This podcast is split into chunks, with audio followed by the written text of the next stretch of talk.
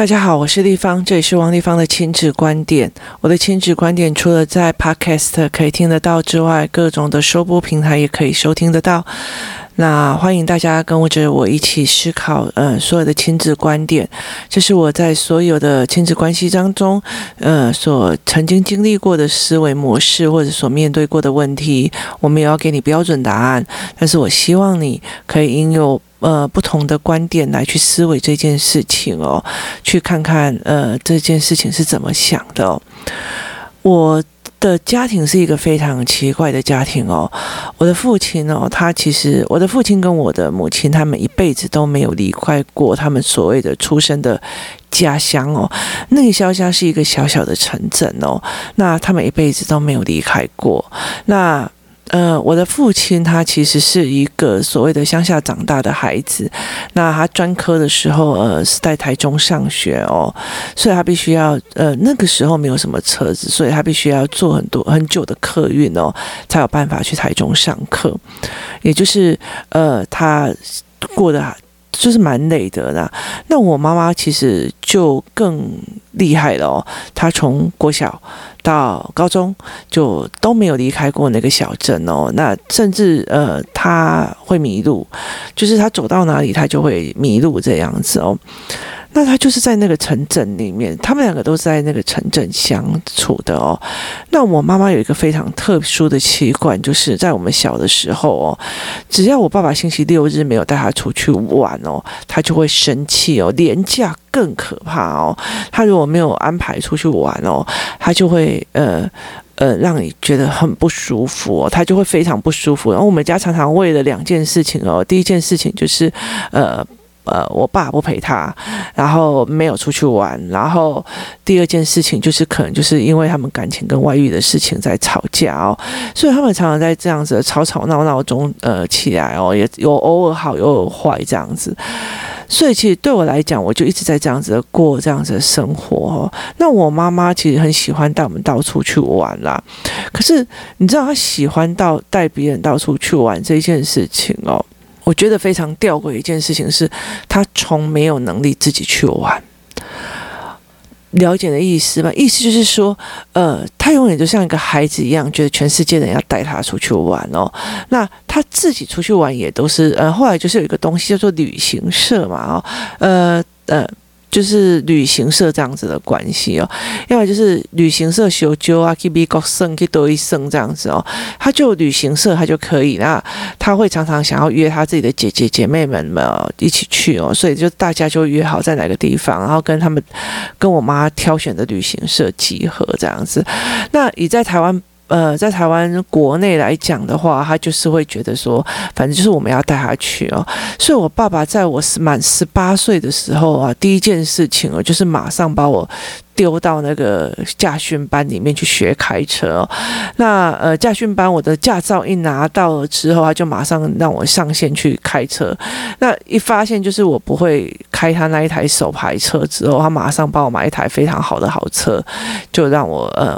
为的目的是让我载着载着我妈全台湾跑，所以很多人在讲说环岛环岛环岛，对我来讲，我真的是嗯，已经不知道环到几次去了。我那时候常常一件事情就是沿途去接阿姨们，然后就环岛一圈，然后再沿途放阿姨们哈。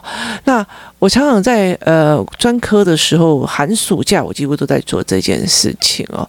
那我几乎没有那种什么习惯，叫什么预订饭店干嘛有的没有的。那我妹妹也是一个非常特别的人哦。我妹妹后来她其实有一个方式，就是就是在这整个过程里面，我妈妈会觉得说，我想要玩，但是你们要让我去玩，你们要带我去玩，你们要弄我去玩这样子哦。那养成了我跟我妹妹就是呃随地就跑了，你知道吗？她在大学的时候常养养成了一个习惯，就是。他就是坐火车想去哪里，然后就跳下来绕一圈啊，然后玩一玩啊，吃一吃啊，喝一喝啊。在那个年代里面，其实我们没有手机，没有办法 Google，哦，那当然也没有 U-Bike 或干嘛，所以就是跳下一个非常奇怪的小镇，然后就开始在旁边乱晃啊，哦，看你能够晃多久这样子哦。所以我妹也常干这种事情哦。那相对来讲，我弟就完全没有，因为我弟是在我们家最小的孩子哦，所以他其实是呃很怕出去，很。怕玩，很怕干嘛？因为他觉得很受累哦。那他又会觉得他很担心什么呃什么交通意外干嘛的没有？他就是一个我老公比较珍惜生命的小孩这样子哦。那所以在我们家的状况里面哦，养成了一个很特殊的状况，就是说。我们很想，我们很想，也会很会玩，然后也很会跑出去。那我们很大的一个部分是依靠我们自己的能力跑出去的，这样的态度非常的明显哦。因为我们以前就一直被要求的是要跟着我妈这样。那我爸是后来完全不鸟我妈，就是反正就丢给我这样子。那我妹是我妈不想鸟她，因为她就是。想去哪里就去哪里，想干嘛就干嘛，想怎么样就怎么样哦。他跟那个团出去真的是，就是全部就是很没有那种守约的概念哦。所以我妈就觉得出带他出去太丢脸了。那前阵前几天我女儿就在跟我聊这件事情哦，说：“哎，我的。”有没有跟团出去？我说我第一次跟团出去就是跟我妈，然后后来过了好几年之后，就是我后来有一段时间都自助旅行嘛。那呃，自助旅行之后有一次就是想说还还在跟我妈出去哦，去北海道，那简直是我的噩梦来着哦。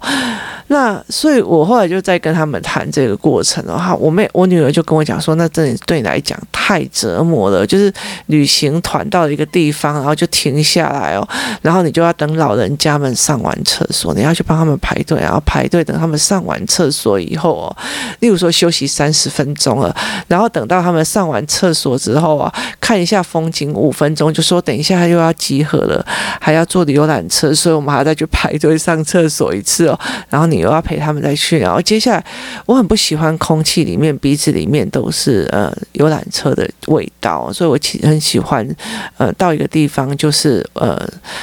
呃，有那一个地方的空气跟思维，那我会尽量待久一点。然后，呃，因为房价或者是坐廉价航空这件事情对我来讲都 OK 哦。那，呃，我常常做一件事情，就是带着他们去闯一些我曾经我没有去过的地方哦。那例如说，呃。我女儿之前有来分享过哦，我会带着他们到了呃呃，从大阪要去京都哦。那他们的爸爸是一个，反正我今天就是预定要去那里，我就是要去看鸟居，我就是要去看怎么样怎么样。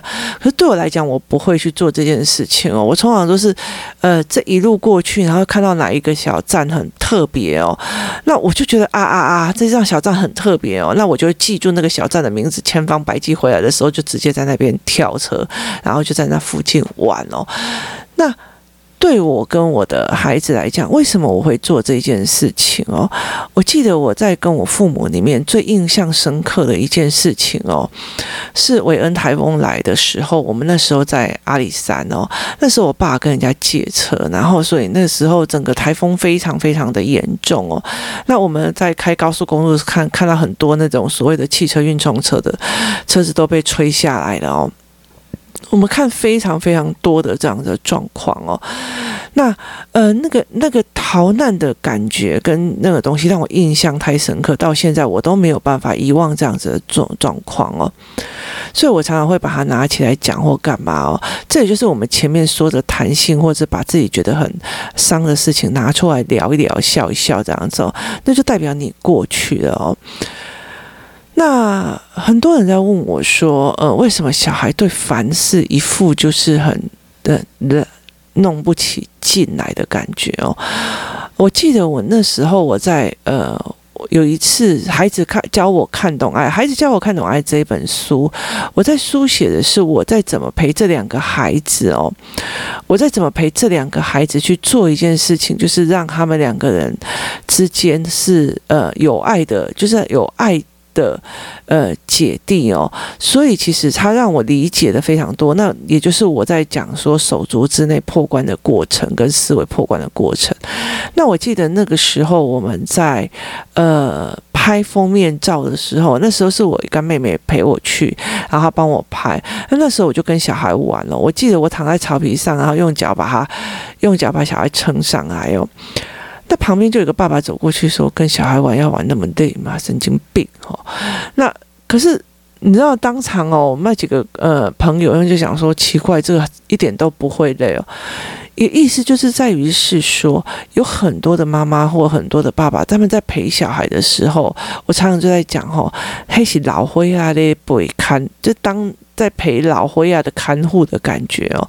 你有看到那种公园里面有很多的看护，然后把小把老人家然后拖到太阳底下，然后在旁边滑手机聊天哦，然后那那那几个老人就在那个呃。坐在轮椅上，然后互相对自己发呆，这样子的感觉哦。很多的妈妈也是，他们带小孩出去，他们不下去玩，他们在在边呃做自己的事情，或划手机，或干嘛。可是其实像呃我的小孩小时候，我陪他们，我都一定会有一段一对一哦。例如说陪小孩呃玩。游泳，我就一定是下去陪着他，抱着他们开始玩啊，甚至在水中假装是芭蕾舞或干嘛在玩这样子哦。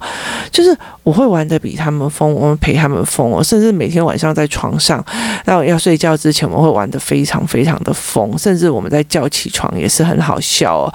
我们会去鼓击他，会去到一直亲他，一直干嘛这样。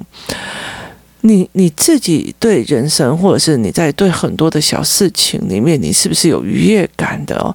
或者是你有没有新挑战的这样子的能力哦？呃，这是一种所谓的气氛感染哦。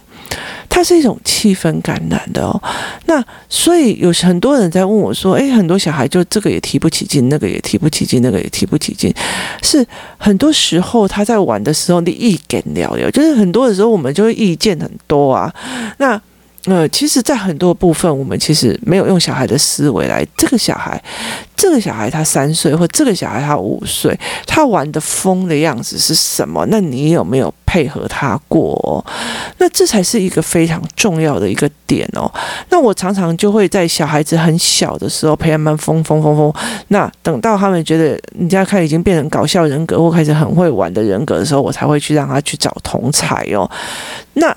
所以很多人就以为这小孩是天生的，没有，他没有天生哦。像我儿子，他其实，呃，他有一个呃很特殊的呃问题点，在于是说他感应别人，他就会得到别人的忧伤，所以他其实相对来讲是一个非常忧伤的婴儿哦。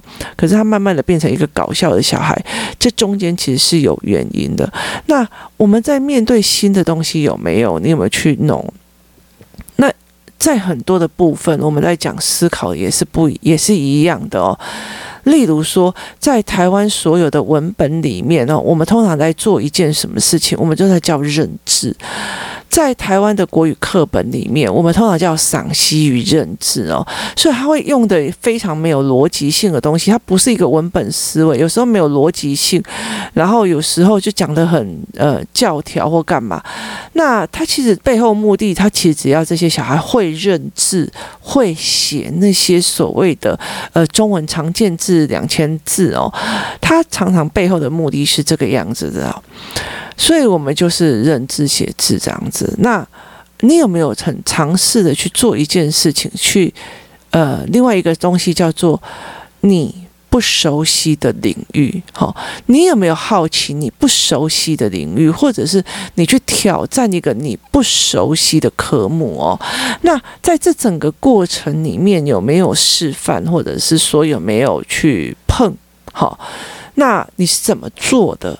这件事情它非常非常重要哦。我对很多事情提不起兴趣哦，是因为我都被人家安排的，我被人家安排的，然后我没有 enjoy 在其中哦。那个 enjoy 在其中是那种呃。台湾都会把它变成是一种愉悦的氛围哦，可是事实上不是哦，它不是一个愉悦的氛围哦。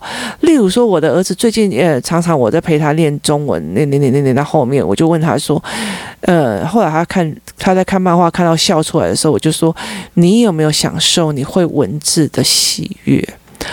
就是你会文字的，你在看漫画的时候，你就不是只有看图，你不是别人在那边笑的时候，你在那边跟人假笑。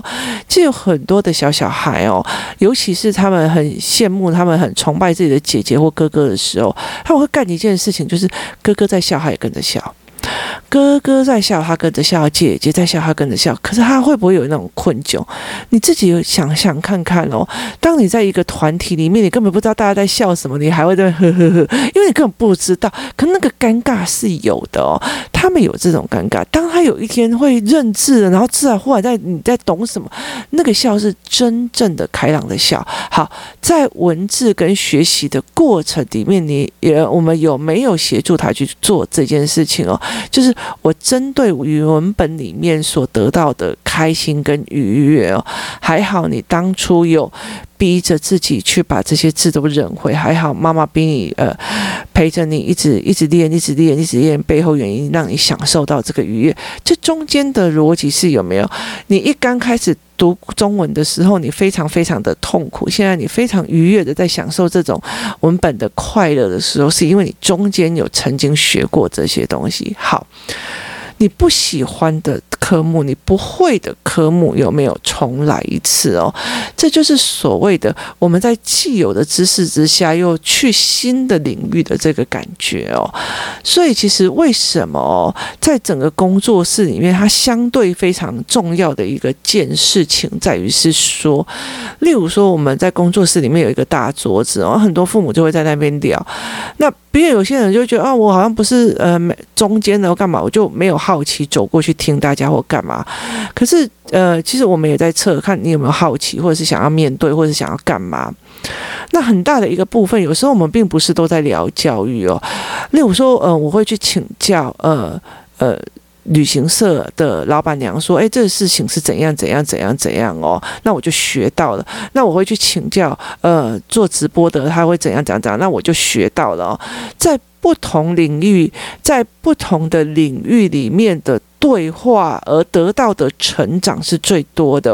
所以常常很多人问我说：‘王一芳，你都看什么的亲子书？’我就跟他讲说：‘我几乎很少看亲子书，我看的亲子书大部分都是。’出版社逼着我说：“哎，拜拜托一下，帮我写个推荐哦。”可是我就是写不下去哦。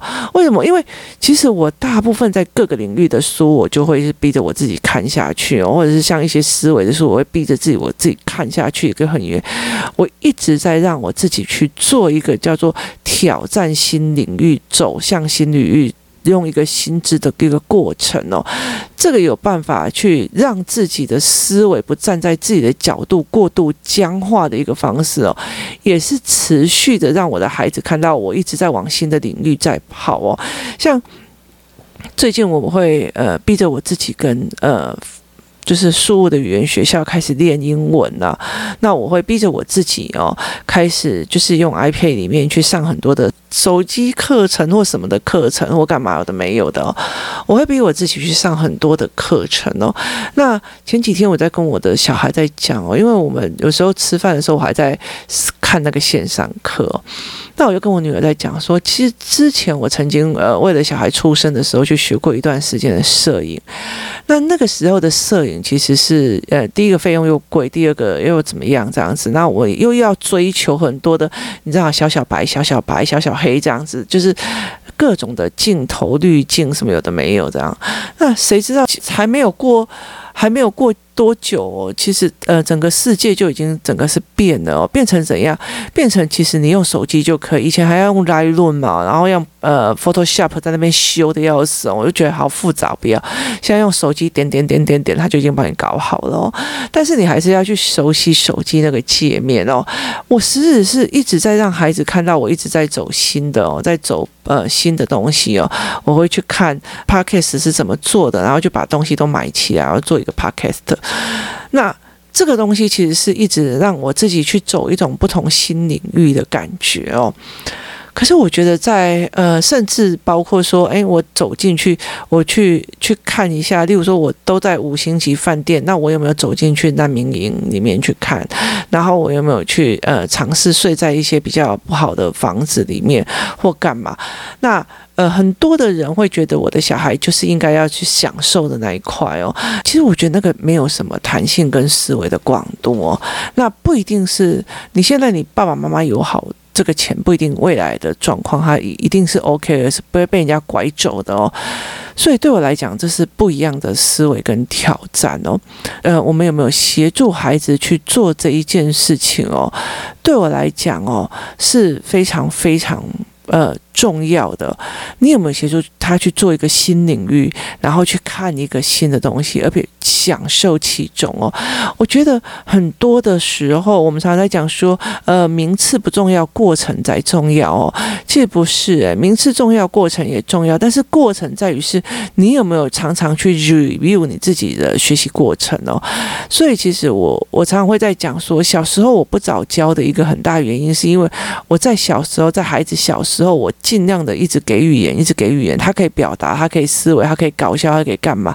但是所谓早教的这些课程里面呢，我就尽量让他慢的原因是在于是，我必须等他到六七岁的时候跌倒以后，他有意识知道曾经知道他自己怎么跌倒再爬起来，那个叫有意识的去了解我曾经这样的学习过程哦。那所以你有没有意识的去看懂你的学习的过程是非常。非常的重要的。当我有意识去看懂我的学习过程的时候啊，那我就会比较呃，在这整个过程里面哦，是得到一种比较愉悦的，而且比较开心的，然后我就会。更愿意去尝试一个新的东西哦。那最近我的我的儿子，尤其是我的女儿哦，他已经踏上要上国九。那以前他我们常常会到呃宿务去呃上课嘛。那那个时候我其实很想要让他们去跟呃韩国人上课，因为韩国人上课真的是太认真了哦。那我让他们去跟韩国人上课这样子。那呃他也可以跟孩。他也可以跟呃宿雾的英文老师哦谈南海南海争议啊，谈什么什么什么什么。可是其实他回来台湾的英文学习学科就考得很烂哦。为什么？因为他的呃学科的翻译要一个字一个字的翻译，然后他的那个文法的部分哦要求的非常的严格。那对我女儿来讲，她的眼睛是会跳的，字会往边的哦，然后字又会颠倒，然后又镜像，所以其实她很痛苦。那后来我最近就帮她找一个非常非常认真的呃菲律宾老师哦，他认真到哪一种程度呢？而且他的 schedule 满到从早上呃九点一直到晚上十一点哦，就是满到没有中午吃饭跟晚上吃饭。那后来我就看懂他的上课模式，他真的是下意识让你完全完整的变化所有的词性跟句型哦。他没有教你呃为什么东西在加什么，他要怎么样，但是他让他下意识的一直练，一直练，一直练，练到他可以自然而然有语感的转换句型哦。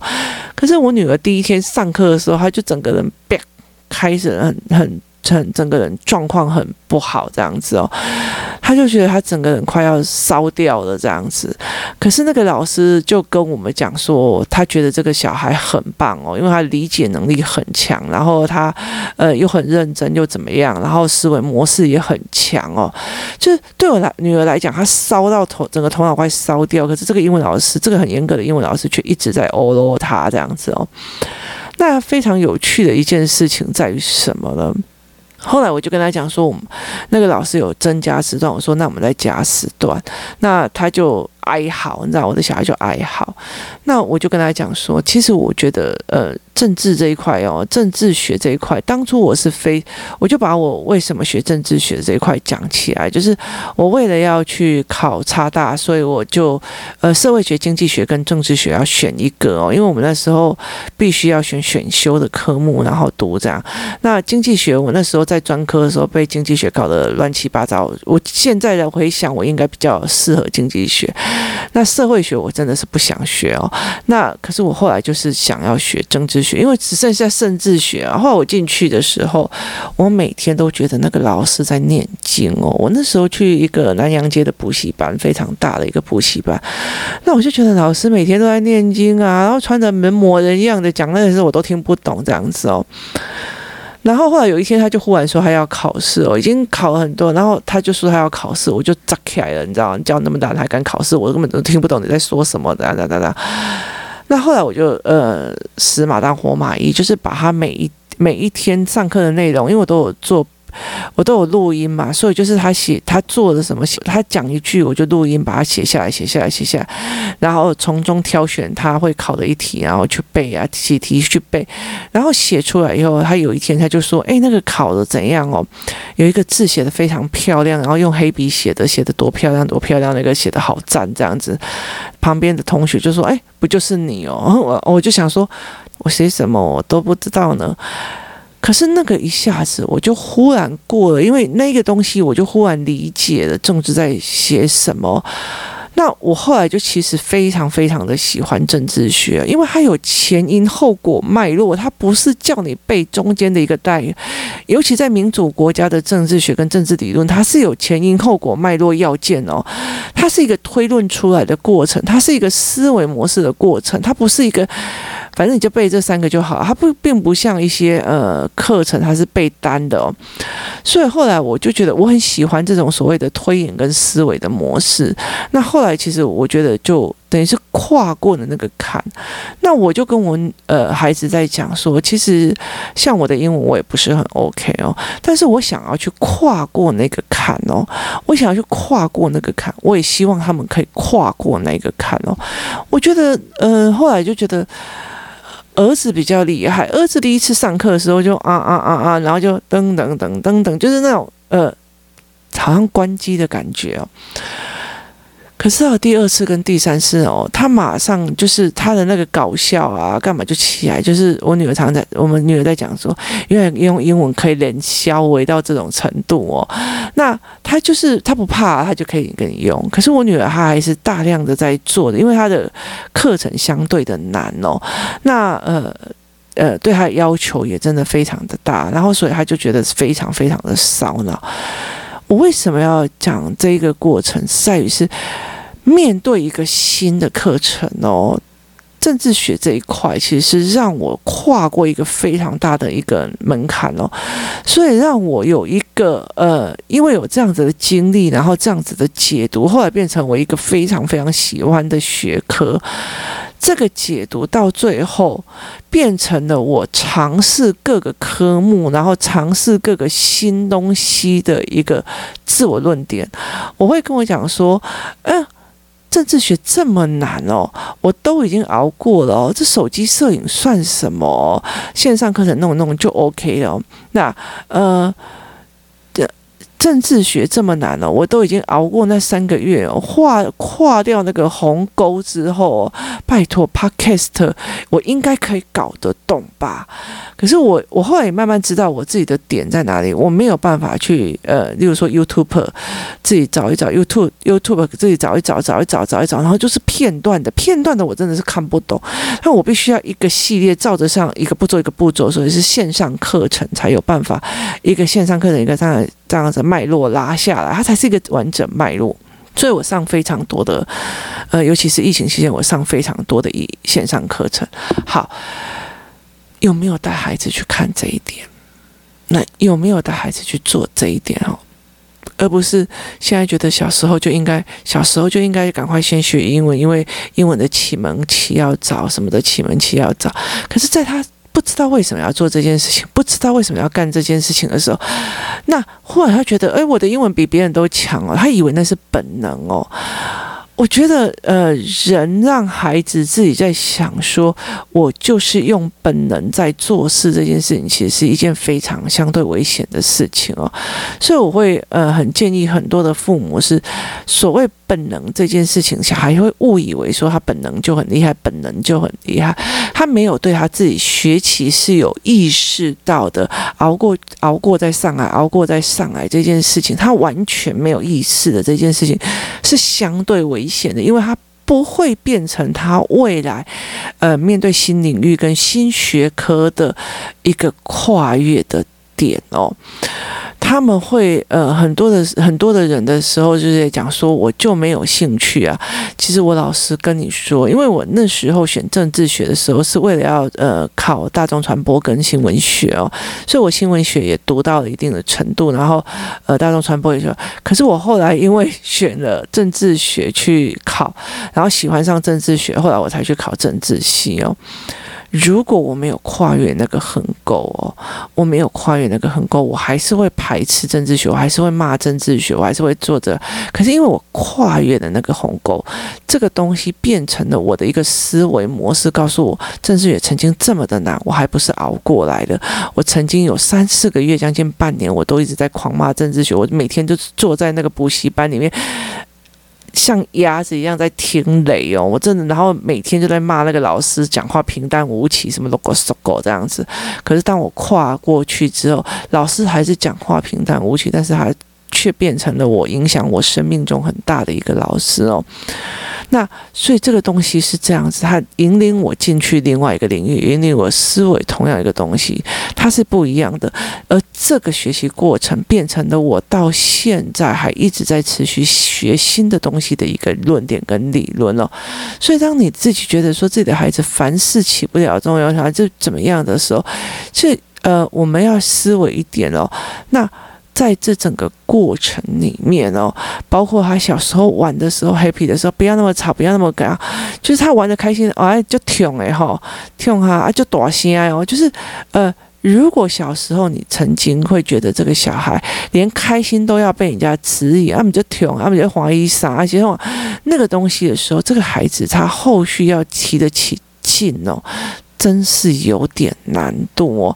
那进入学科之后，以之前教养的部分哦，如果这个小孩子，如果这个小孩的状况是啊，生起来啊啊，我前面好痛啊，我前面好生啊，这种物件另外才松啊，这种型哦，就是你要拜托不要那么吵，不要那么笑，楼下的阿伯会来讲，就是你的开心是有罪的。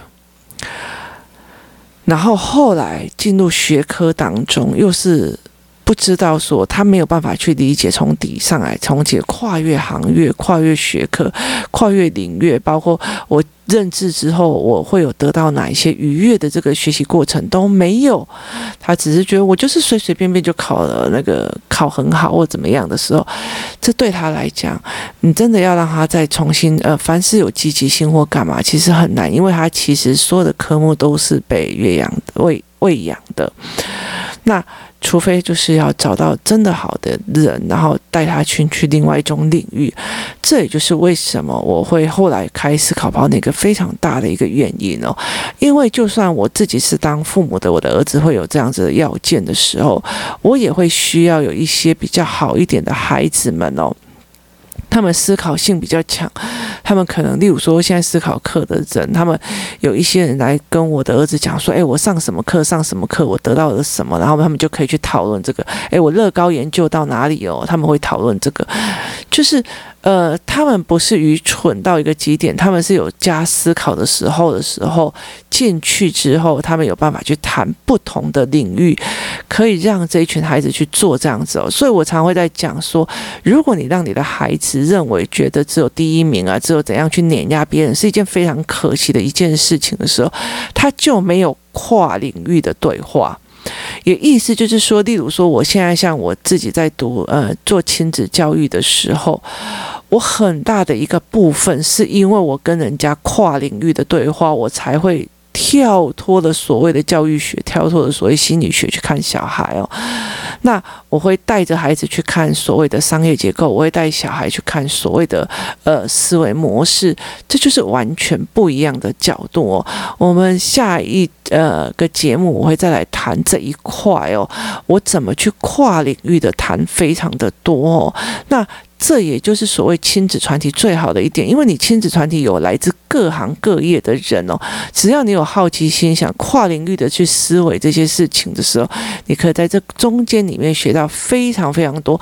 你有没有持续学习？杂乱学习，到处去学习的这个心态是妈妈在示范给孩子的哦。那甚至孩子也会在这样子的团体里面互相学东西，这是一个非常重要的概念哦。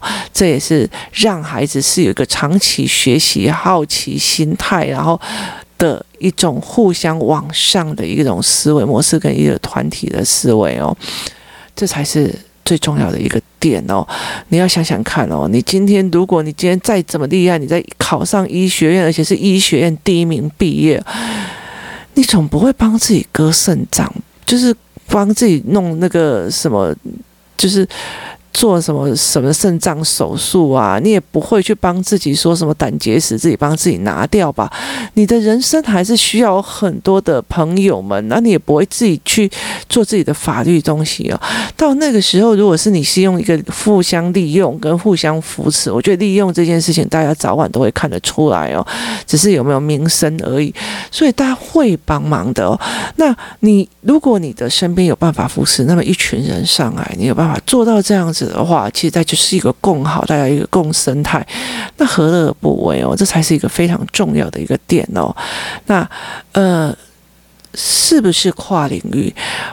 我们在孩子小时候，你想要让他呃开心的时候有没有开心？然后你是不是用孩子的开心在陪他玩，还是你用大人的愉悦在陪他？